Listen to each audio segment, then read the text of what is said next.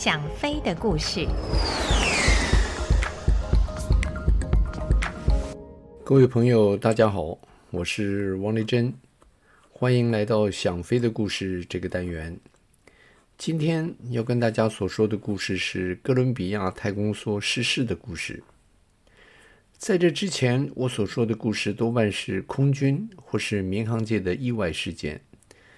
但是今天的这个故事却是与我本身太空专业最为接近的故事，而这个故事中的许多细节，也是由我在太空总署任职的朋友处所取得，因此这绝对是第一手的资讯。话说，两千零三年二月一号，在太空轨道中已经运行了十五天，并绕行地球两百五十多圈的哥伦比亚太空梭。已经完成了任务，即将在这天返回地球。美国东岸时间早上八点十四分，哥伦比亚太空梭在通过印度洋上空的时候，任务指挥官 Rick Husband 将反向火箭启动，这是太空梭返回地球的第一步。当时太空梭的速度是时速十八万英里，距离地面的高度是一百七十英里。换算下来，也就是差不多在九十万尺的高空。如果要做一个比较的话，一般的民航客机都是飞在三万或四万尺的高度，速度也只有五六百里。经过这个样子的比较之后，您就可以知道当时太空梭是飞得有多高、有多快了。反向火箭在两分三十八秒之后关闭，这个时候。太空梭的时速仅仅慢下来了一百七十六里，但就是这微小的速度差异，使它离开原来的轨道，开始下降。那个时候外界还是一片漆黑。哥伦比亚太空梭在预定的航线上缓缓下降，半个钟头之后，在八点四十四分，它已经接近夏威夷群岛西北边九百里的地方。那个时候，它的高度已经降到大气层边缘的四十万尺高空。按照返航计划，哥伦比亚太空梭将在那个附近进入大气层。当时，哥伦比亚太空梭的速度是二十五马赫，也就是音速的二十五倍。佛罗里达州的卡拉维尔角太空基地是在它的东南方约四千五百里的地方。哥伦比亚太空梭预计半个钟头之后，在美东时间上午九点十六分在那里降落。其实，两个多星期之前的一月十六号，任务编号为 STS 一零七的哥伦比亚号太空梭就是从同一地点发射升空。这是国家太空总署所进行的第一百一十三次太空任务。哥伦比亚太空梭是美国太空总署的第一架太空梭。一九八一年四月十二号首航发射升空，在之后的二十二年间，它一共进入太空二十八次，在太空中逗留超过三百天，也绕行过地球四千多圈。这一次太空任务的主要目的是在太空中进行由不同的单位。或不同国家所要求的八十多种不同实验，这些实验是由四位任务专才人员所负责执行。他们分别是 Michael Anderson，他是一位空军中校飞行官，于一九九五年加入国家太空总署，成为任务专才人员。这是他的第二次进入太空。他在这次任务中所担任的职务是专才长，负责任务中所有的实验。第二位是 David Brown，他是海军上校飞行官，也是合格的海军飞行医官。他在一九九六年加入太空总署，这是他第一次太空飞行。在这次的任务中，他与另外一位海军医官 Laura Clark 负责执行医学及生物在无重状况下的实验。第三位也是海军上校医官，不过她是一位女性。也就是我刚才讲过的 Laura Clark，她是在一九九六年加入过太空总署，这也是她的第一次太空飞行。另外一位专才人员是 Kalpana Chawla，她是第一位进入太空的印度裔女性。她拥有航太工程博士学位，也是合格的商用飞行员及飞行教练。她先是在1988年加入太空总署担任工程师，1991年规划成美国公民之后，在1995年被录取为太空人。这是他第二次进入太空执行任务，负责进行与太空科学有关的一些实验。除了这四位任务专才人员之外，组员中还有一位筹载人员伊兰·拉蒙，他是以色列空军的上校飞行官，曾经在1981年参与攻击伊拉克原子反应炉的作战任务。他是那次任务中最年轻的一位成员。1998年，以色列与美国达成协议，将他送进美国太空总署接受太空人训练。这是他的第一次太空飞行。这次的任务指挥官是 Rick Husband，这是他第二次进入太空，也是第一次担任任务指挥官。除了 Rick Husband 之外，另外一位负责操纵哥伦比亚太空梭的飞行员是 William McCall，他是海军中校试飞员，拥有航太工程硕士学位，这也是他第一次的太空任务。哥伦比亚太空梭的这次任务，由一开始筹划就不是很顺利，因为要执行的实验多达八十多种，每次在做任务讨论的时候，总会有一些无法解答的问题。为了解决那些问题，发射的日期就一延再延，一直延期了十八次之后，太空梭才终于在两千零三年的一月十六号发射升空。进入太空之后，哥伦比亚太空梭反倒是一帆风顺，所有的实验都顺利的如期完成。在二月一号那天，哥伦比亚太空梭结束了十六天的任务，开始返航。进入大气层之后，任务指挥官 Rick Husman 将哥伦比亚太空梭的机头拉高到四十度，几乎完全以机腹对着大气层快速下降。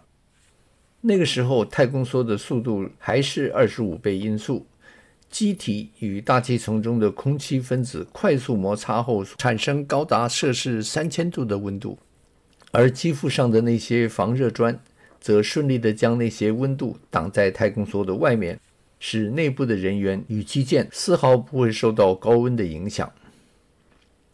坐在驾驶舱右座的副驾驶 McCall 在进入大气层之后，见到驾驶舱外面开始有些橘红色的光在闪着。他想起在受训的时候，曾有许多教官告诉他，重返地球大气层的时候，一定要好好欣赏驾驶舱外面因为空气摩擦所产生高热情况下所引起的电离子浆体。那种以橘红色为主的五颜六色、如火焰般的景象，在地面上是很难看到的奇景。哎，这就是所谓的电离子浆体光秀吗莫寇对着任务指挥官 Husband 问道。而这个时候，坐在后面的任务专才组员 Laura Clark 听到之后，也随即问道：“哎，现在就有了吗？”因为他跟 McCall 都是第一次进入太空，因此什么都觉得很稀奇。哎，对，那就是电离子浆体。已经有一次太空飞行经验的 Husband 对着他们说着：“哦，这样子啊，我要赶快把这个景象照下来。” Laura Clark 很兴奋地将摄影机对准窗外开始摄影。看到他这样子的举动，Rick Husband 笑着对他说：“哎。”等一下，这个电光秀会更精彩哦。正如 Husband 所说的，当哥伦比亚太空梭的高度越来越低，外界的空气密度越来越大，太空梭外面的温度就越来越高，驾驶舱前面的光色也就开始越发艳丽，像是火苗似的在驾驶舱外面舞动。McCall 惊叹着这科技界与自然界结合时所产生的美景。八点五十三分，通过夏威夷北方九分钟之后，哥伦比亚太空梭就已经抵达加州旧金山北边的海岸。那个时候的高度是二十四万八千尺。许多加州对太空有浓厚兴趣的人早在加州时间五点之前，就在各地架好照相机，希望能够照到哥伦比亚太空梭飞行的相片。洛杉矶每日新闻的摄影记者 Jim Blevins 特别跑到加州理工学院的欧文斯山谷无线电天文台。在那里架好照相机，希望能够在天文台的巨型无线电盘形天线作为背景，拍下哥伦比亚太空梭飞在黎明天际的相片。但是他由着照相机的望远镜头看到哥伦比亚太空梭的时候，他注意到了在机体下方有着一条长长的火舌。这与他之前在同样的地点所看到的其他太空梭有着显著的不同。他不认为那是高热的电离子浆体，但是他又说不出那到底是什么。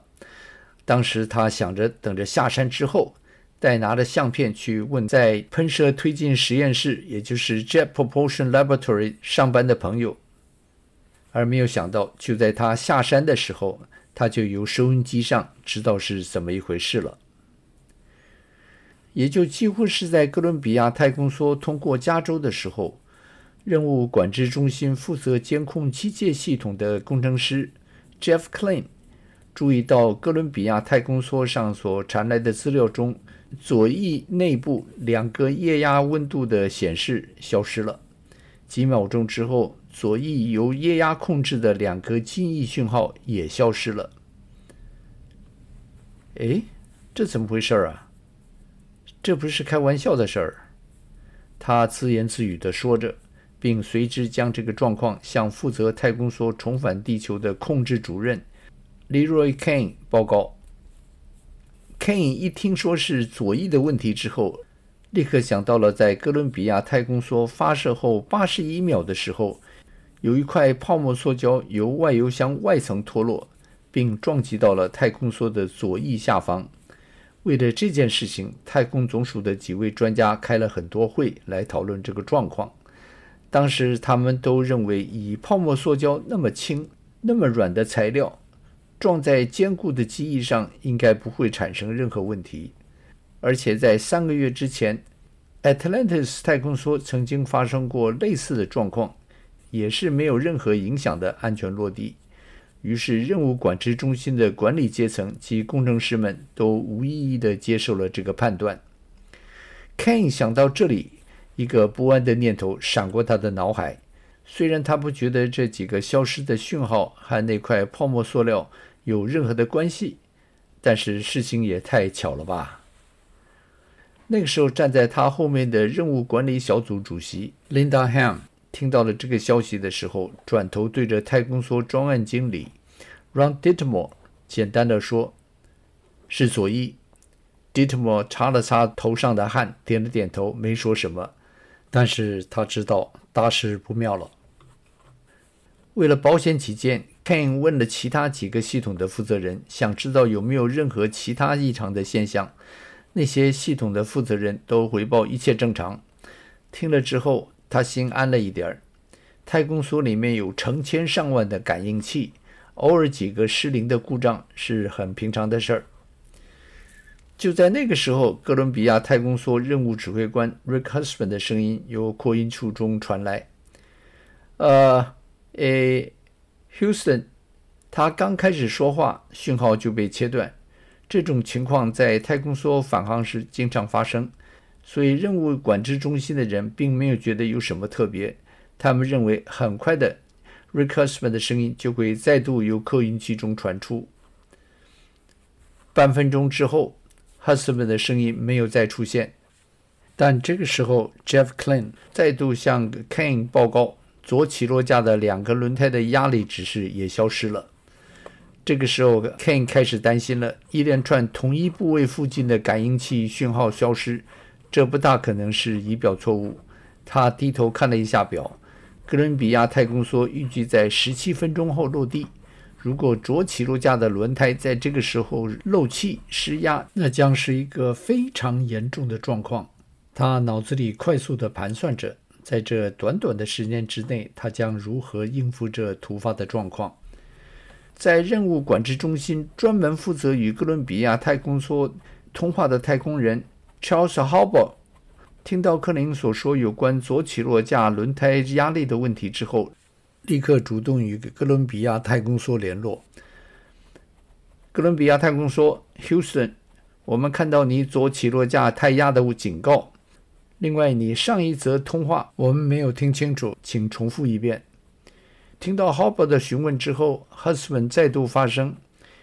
呃，听到 A，他的最后一句话还没说完，哥伦比亚太空梭与地面的所有讯号在那一刻中断。Ken 在这个时候也注意到他前面电脑显示器上。由哥伦比亚太空梭所传回来的数据，先是变成乱码，然后停止显示。他急忙与负责仪表与通讯的工程师 Laura Hope 联络。Hope 表示，之前其他太空梭在返航时也偶尔有讯号中断的情况，但是从来没有像这次所有的资料链都中断了。这个时候，Ken 知道哥伦比亚太空梭出了大事。而且这很可能与发射时那块泡沫塑胶创上左翼有着密切的关系。他觉得他的心开始下沉，似乎无止境的快速下沉。他抬起头来，看到任务管制中心的工程师们似乎都在为这个状况感到迷惑。从来没有一架太空梭在返航的时候与地面的所有讯号同时中断。这个时候，一位住在达拉斯东边。一个小镇上的 Jim Dietz 正在他的后院里的仰头上望。他是一位太空迷，每次太空梭返航的时候，他都会按照太空总署所公布的时间，在他后院等待。这次也不例外。在美东时间九点整，哥伦比亚太空梭准时的在天际出现。他兴奋地按下了照相机的按钮。但是很快的，他就通过了照相机的望远镜头，看到了一个他不敢相信自己眼睛的状况。如果您想要知道他看到了什么，请您下个星期同一个时间继续收听。